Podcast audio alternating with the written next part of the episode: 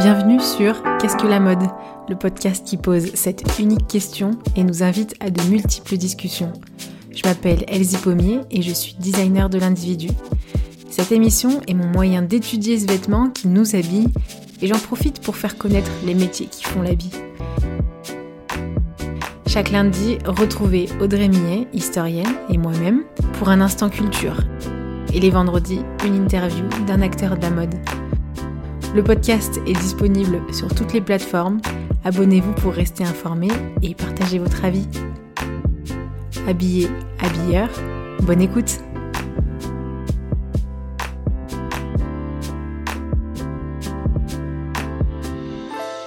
Eh ben, c'est la rentrée, ça y est. C'est la rentrée. Donc, euh, on repense notre vestiaire, on pense euh, uniforme scolaire au code vestimentaire scolaire qui est différent d'ailleurs.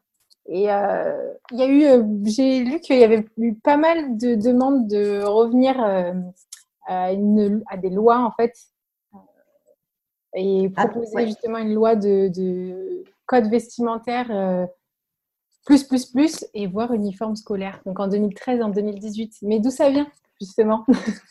En fait, l'uniforme, euh, est censé donc marquer des codes et notamment des codes de respect, mm. rendre respectueux, informer euh, la personne qui est devant.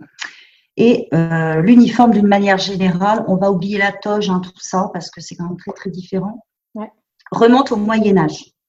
à la, donc le type de formation de base au Moyen Âge disponible, ce sont en fait des formations monastiques. Donc, c'est l'Église qui gère euh, mm. toutes, ces, euh, toutes ces formations universitaires aussi. Hein. Donc, des formations à des fins religieuses et d'autres à des fins économiques durant l'apprentissage en fait des corporations. Et au sens moderne, l'uniforme scolaire, d'une manière générale, en fait, ça date du 19e siècle. Mais ça vient de cet uniforme, euh, de ce vêtement qui euh, s'impose dans des formations. Donc, il y a, quand même euh, mille ans. Mmh, mmh, mmh.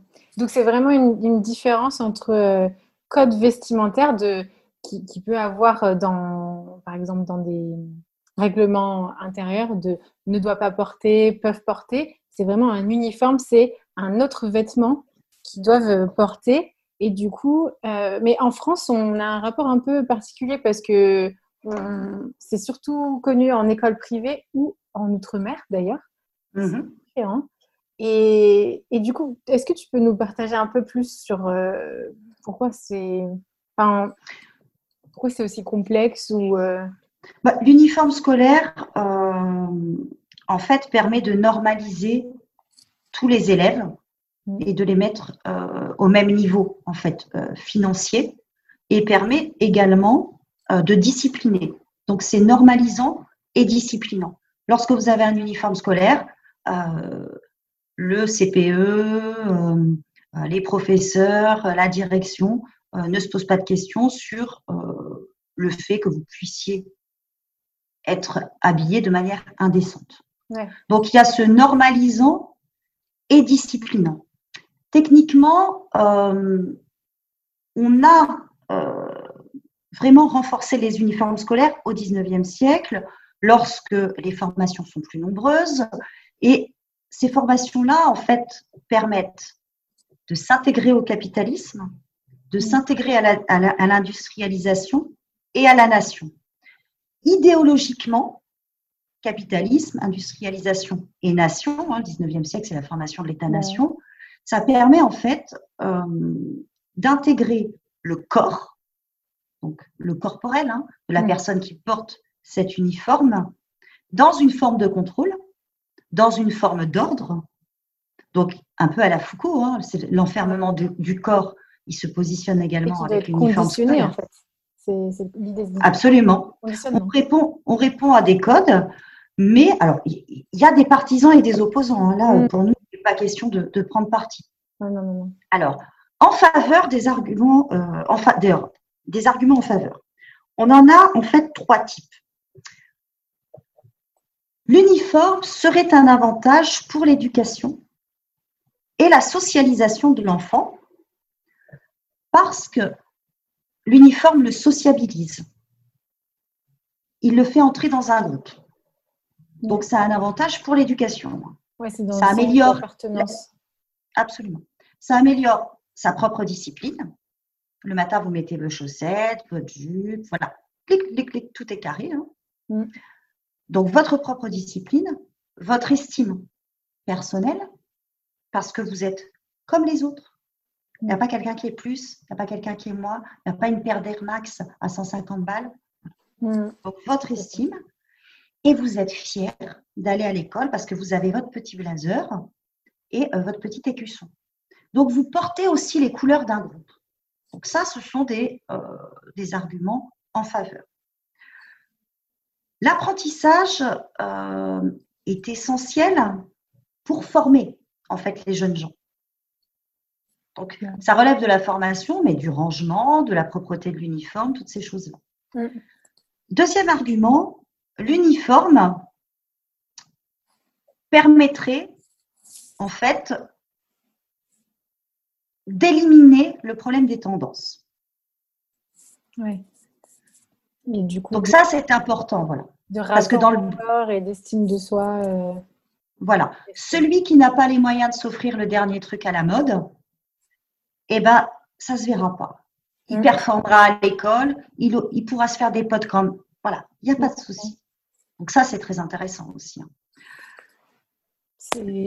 Autre argument, c'est des avantages administratifs, j'en parlais un petit peu. C'est l'uniforme qui diminue les problèmes disciplinaires et qui augmente la solidarité dans mmh. une école. Parce qu'en fait, on fait équipe. il y a un seul et même groupe, c'est l'école. C'est ça. Et euh, tu parlais tout à l'heure de, euh, de conditions à l'écoute, à l'apprentissage, euh, parce qu'en fait l'uniforme il n'est pas euh, tout mou aussi, c'est pas un, vêtement tout mou, c'est il représente justement aussi euh, cette rigueur et donc il va avoir, il va normalement influencer le comportement. La forme est assez rigoureuse, mais elle est aussi assez pratique. Hmm. C'est-à-dire que c'est pantalon, short, jupe, chemise polo, hein, ça peut être jean. Parce qu'il y a différents types d'uniformes. Vous avez aussi dans des, euh, dans des établissements un jean, un polo, un pull col en V hein, et une paire de, Stan Smith.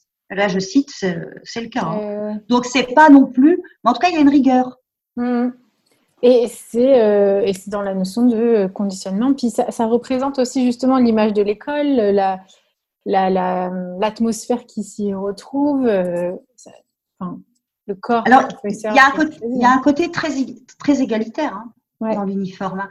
parce que en fait, l'uniforme va participer à euh, mettre en place des structures sociales en cachant les différences entre les riches et les pauvres.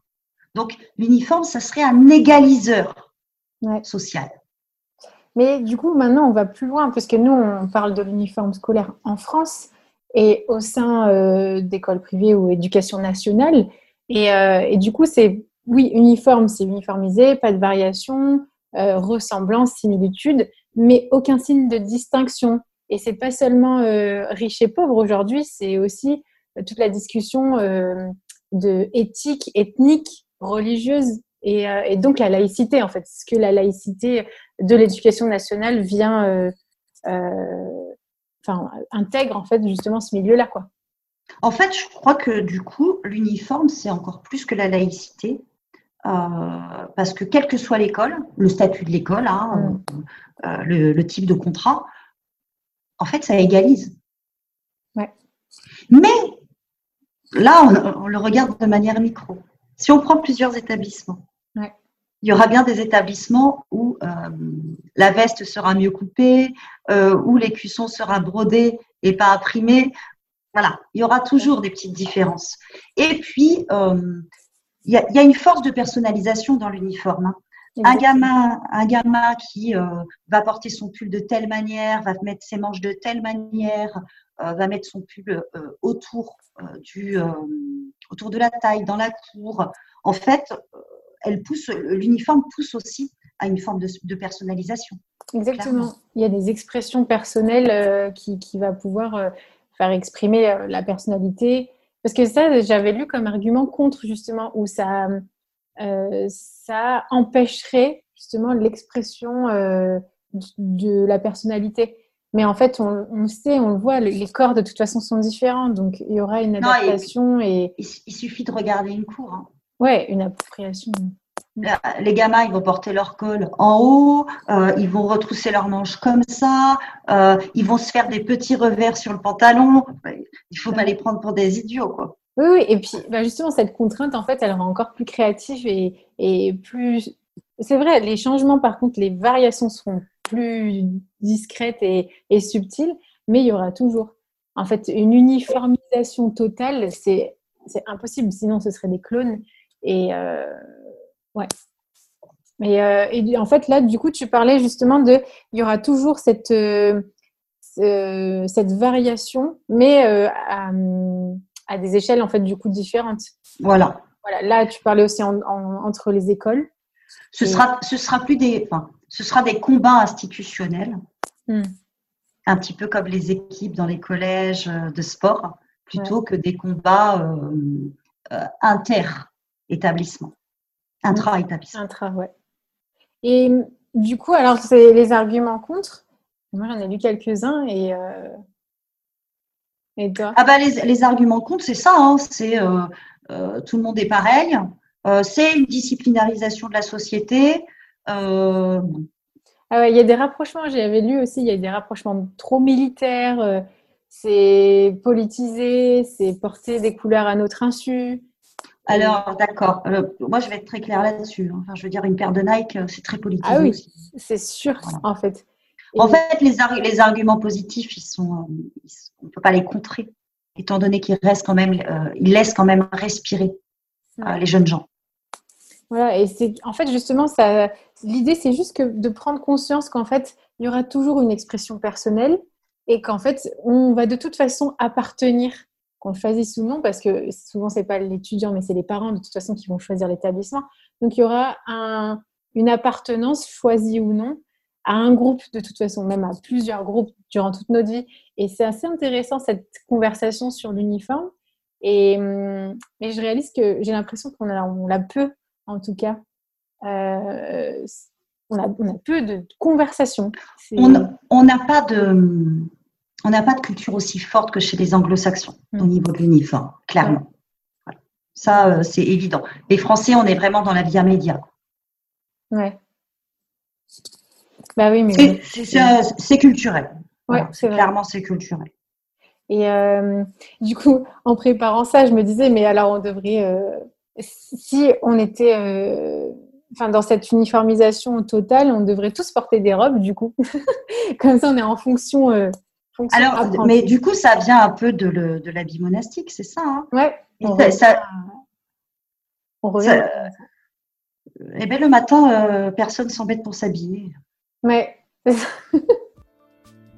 ouais. Donc, euh, bah voilà, c'est ça. On devrait euh, voilà, profiter de la liberté de pouvoir s'habiller tout en respectant la liberté d'apprentissage. C'est ça, en fait.